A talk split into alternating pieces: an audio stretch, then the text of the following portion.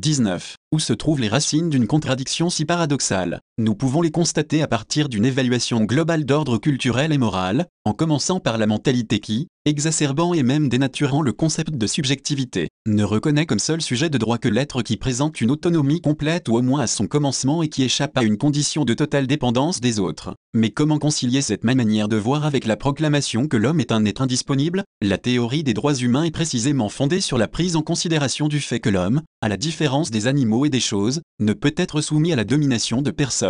Il faut encore évoquer la logique qui tend à identifier la dignité personnelle avec la capacité de communication verbale explicite et, en tout cas, dont on fait l'expérience. Il est clair qu'avec de tels présupposés il n'y a pas de place dans le monde pour l'être qui, comme celui qui doit naître ou celui qui va mourir, est un sujet de faible constitution, qui semble totalement à la merci d'autres personnes, radicalement dépendant d'elle, et qui ne peut communiquer que par le langage muet d'une profonde symbiose de nature affective. C'est donc la force qui devient le critère de choix et d'action dans les rapports interpersonnels et dans la vie sociale. Mais c'est l'exact contraire de ce que, historiquement, l'état de droit a voulu proclamer, en se présentant comme la communauté dans laquelle la force de la raison se substitue aux raisons de la force. Sur un autre plan, les racines de la contradiction qui apparaît entre l'affirmation solennelle des droits de l'homme et leur négation tragique dans la pratique se trouvent dans une conception de la liberté qui exalte de manière absolue l'individu et ne le prépare pas à la solidarité, à l'accueil sans réserve ni au service du prochain. S'il est vrai que, Parfois, la suppression de la vie naissant ou de la vie à son terme est aussi tributaire d'un sens mal compris de l'altruisme ou de la pitié, on ne peut nier que cette culture de mort, dans son ensemble,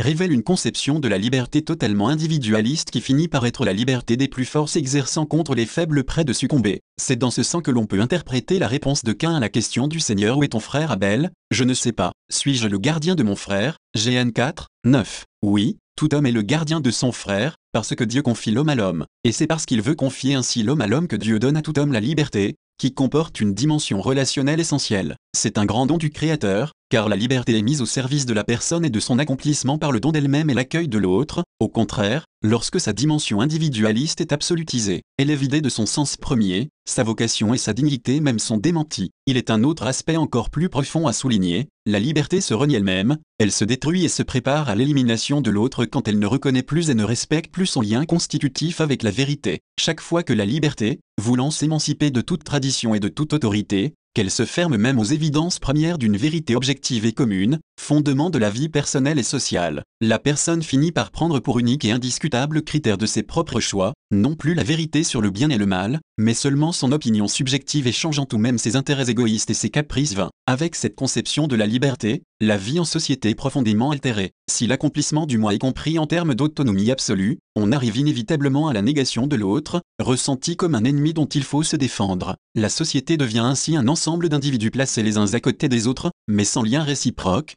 chacun veut s'affirmer indépendamment de l'autre, ou plutôt veut faire prévaloir ses propres intérêts. Cependant, en face d'intérêts comparables de l'autre, on doit se résoudre à chercher une sorte de compromis si l'on veut que le maximum possible de liberté soit garanti à chacun dans la société. Ainsi disparaît toute référence à des valeurs communes et à une vérité absolue pour tous, la vie sociale s'aventure dans les sables mouvants d'un relativisme absolu. Alors, tout est matière à convention, tout est négociable, même le premier des droits fondamentaux, le droit à la vie. De fait, c'est ce qui se produit aussi dans le cadre politique proprement dit de l'État. Le droit à la vie originelle et inaliénable est discuté ou dénié en se fondant sur un vote parlementaire ou sur la volonté d'une partie, qui peut même être la majorité, de la population. C'est le résultat néfaste d'un relativisme qui règne sans rencontrer d'opposition. Le droit cesse d'en être un parce qu'il n'est plus fermement fondé sur la dignité inviolable de la personne mais qu'on le fait dépendre de la volonté du plus fort. Ainsi la démocratie, en dépit de ses principes, s'achemine vers un totalitarisme caractérisé. L'État n'est plus la maison commune où tous peuvent vivre selon les principes de l'égalité fondamentale,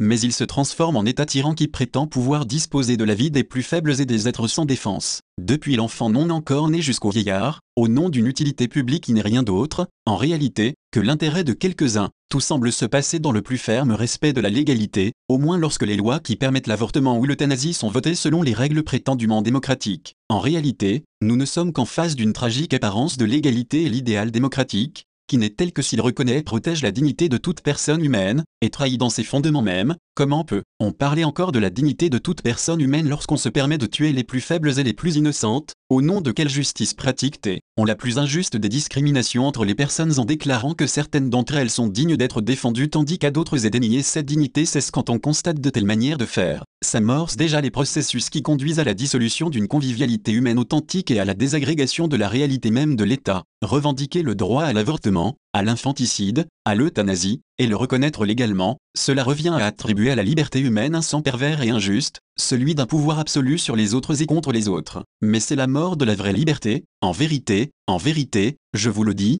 quiconque commet le péché est esclave du péché. JN 8, 34.